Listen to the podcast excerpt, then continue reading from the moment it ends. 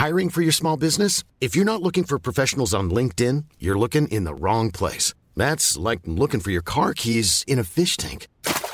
LinkedIn helps you hire professionals you can't find anywhere else, even those who aren't actively searching for a new job but might be open to the perfect role. In a given month, over 70% of LinkedIn users don't even visit other leading job sites. So start looking in the right place. With LinkedIn, you can hire professionals like a professional. Post your free job on linkedin.com slash people today.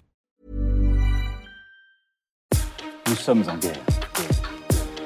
Moi, moi, je, personnellement, je m'étouffe. Accélère Accélère Ils sont aux ordres du pognon Faut laisser la star tranquille.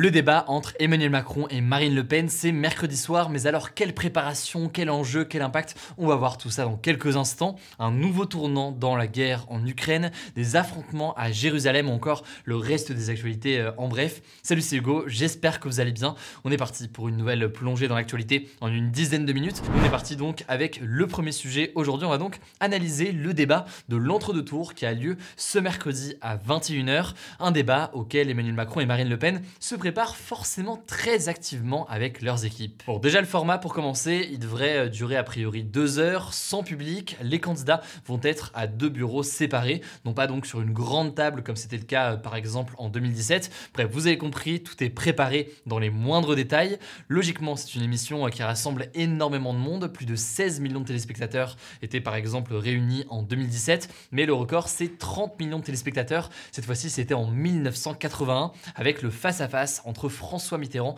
et Valéry Giscard d'Estaing, et puis en 1988 entre François Mitterrand et Jacques Chirac. Cette année, en l'occurrence, le débat est particulièrement attendu, notamment parce que, vous l'aurez compris, vous le savez, vous le voyez bien, c'est la revanche de 2017. C'est un débat que Marine Le Pen avait vraiment loupé très clairement en 2017. Elle le reconnaît d'ailleurs elle-même. Elle avait en fait été très agressive et pas forcément calée sur ses dossiers. Et selon euh, le chercheur Christophe Pierre, même si évidemment c'est pas forcément euh, facile de dire, mais euh, cela aurait coûté au moins 3 points à Marine Le Pen à l'époque sur le score final. Et euh, l'écart entre les deux candidats avait été donc beaucoup plus important que ce que les sondages avaient euh, prévu euh, initialement.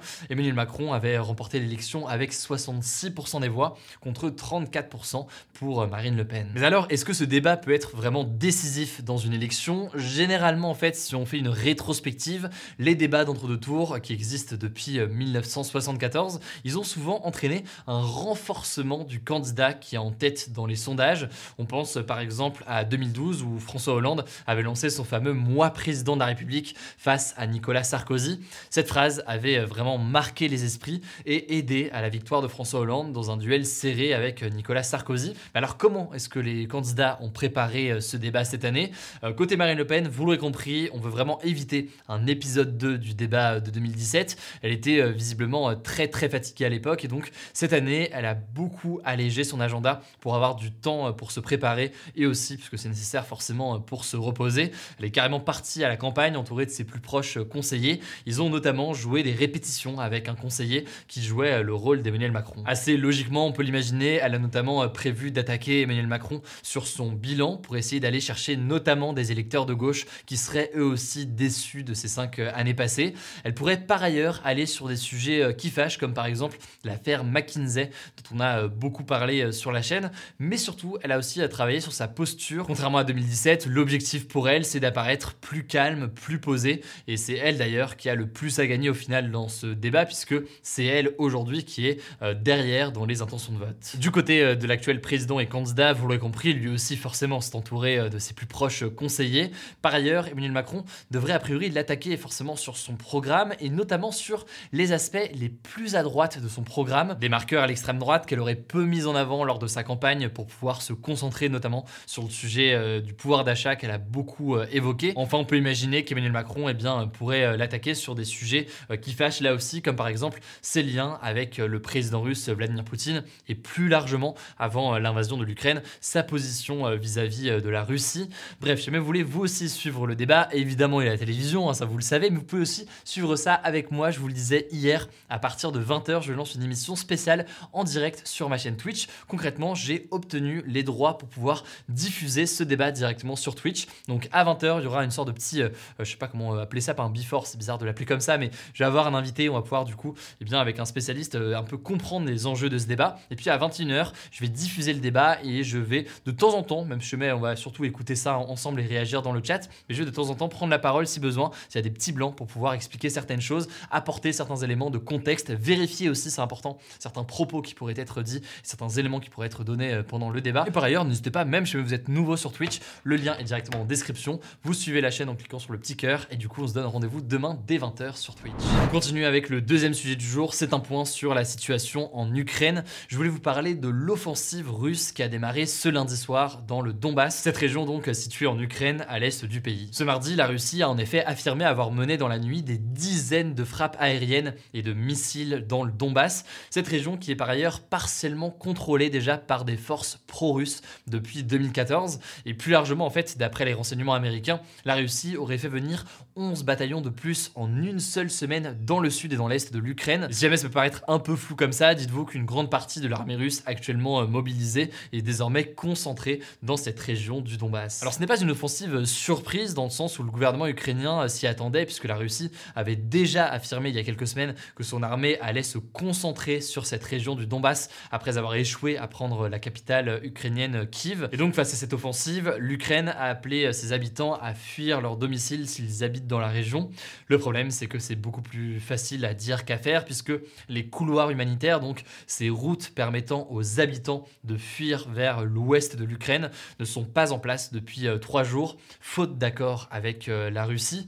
Alors qu'est-ce qui va se passer désormais Cette offensive russe dans l'est de l'Ukraine, ce sera en fait une manière pour Vladimir Poutine d'obtenir une première victoire militaire le plus rapidement possible avant le 9 mai. Je vous le disais il y a quelques jours, le 9 mai, c'est un jour de fête nationale en Russie puisque c'est le jour où la Russie eh bien, fête la capitulation de l'Allemagne nazie face à la Russie. Alors de son côté, l'armée ukrainienne affirme qu'elle va continuer à se battre jusqu'au bout. Et évidemment, de notre côté, je vous tiens au courant euh, dès qu'on a du nouveau. on continue avec les actualités en bref. Et d'abord, cette première information euh, concernant la présidentielle. Le Premier ministre Jean Castex a annoncé euh, ce mardi sur France Inter qu'il démissionnerait, ainsi d'ailleurs que son gouvernement, si Emmanuel Macron est réélu ce dimanche lors du second tour de la présidentielle. Il a notamment déclaré qu'il pense, je cite, qu'une impulsion nouvelle doit être trouvée, ce qui veut dire qu'il pourrait donc y avoir beaucoup de changements dans, au sein du gouvernement en cas de réélection d'Emmanuel Macron. Alors en cas de victoire par ailleurs de l'actuel président de la République, quelques noms circulent pour la succession de Jean Castex, notamment ceux de Christine Lagarde, qui est aujourd'hui la présidente de la Banque Centrale Européenne et ancienne ministre de l'économie de Nicolas Sarkozy, ou encore Julien de Normandie, qui est l'actuel ministre de l'Agriculture, même si tout ça évidemment pour l'instant reste extrêmement hypothétique, donc on va pas rentrer dans les détails. Deuxième information dont je voulais vous parler aujourd'hui, plus de 170 personnes, principalement des Palestiniens, ont été blessées dans des affrontements entre Palestiniens et Israéliens ce week-end sur l'esplanade des mosquées à Jérusalem, au Proche-Orient. Donc, c'est le troisième lieu saint de l'islam, qui est aussi considéré comme le premier lieu saint du judaïsme. Alors, suite à ces affrontements, eh bien, le Hamas, donc euh, le parti islamiste euh, armé euh, qui est notamment présent sur la bande de Gaza, a lancé un tir de roquette en direction d'Israël, tir qui a été intercepté par le système de défense israélien qui s'appelle le Dôme de fer, dont on avait beaucoup parlé l'an dernier. Sauf que, eh bien, en réponse à ce tir, Israël a bombardé des usines d'armement situées dans la bande de Gaza, ce territoire donc palestinien, le tout sans faire a priori de victimes. Alors si on en parle aujourd'hui, c'est aussi parce que eh bien l'année dernière, des affrontements similaires à la même période avaient amené le Hamas à lancer des roquettes vers Israël qui avaient répliqué en bombardant euh, Gaza, donnant lieu à une guerre de 11 jours. Alors c'est très compliqué forcément hein, de résumer ça comme ça en quelques mots, mais si vous voulez plus d'informations notamment sur eh bien justement ce conflit israélo-palestinien, eh bien je vous mets un lien d'une vidéo qu'on a postée il y a quelques mois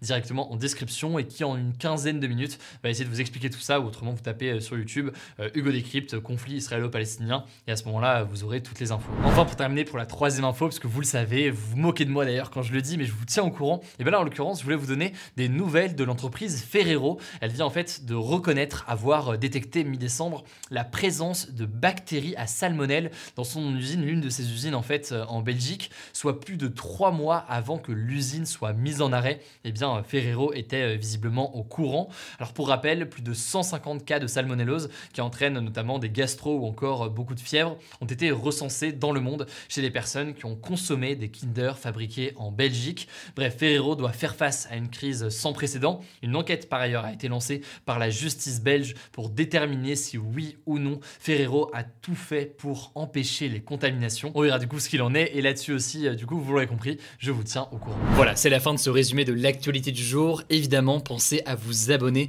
pour ne pas rater le suivant, quelle que soit d'ailleurs l'application que vous utilisez pour m'écouter. Rendez-vous aussi sur YouTube et sur Instagram pour d'autres contenus d'actualité exclusifs. Écoutez, je crois que j'ai tout dit, prenez soin de vous et on se dit à très vite.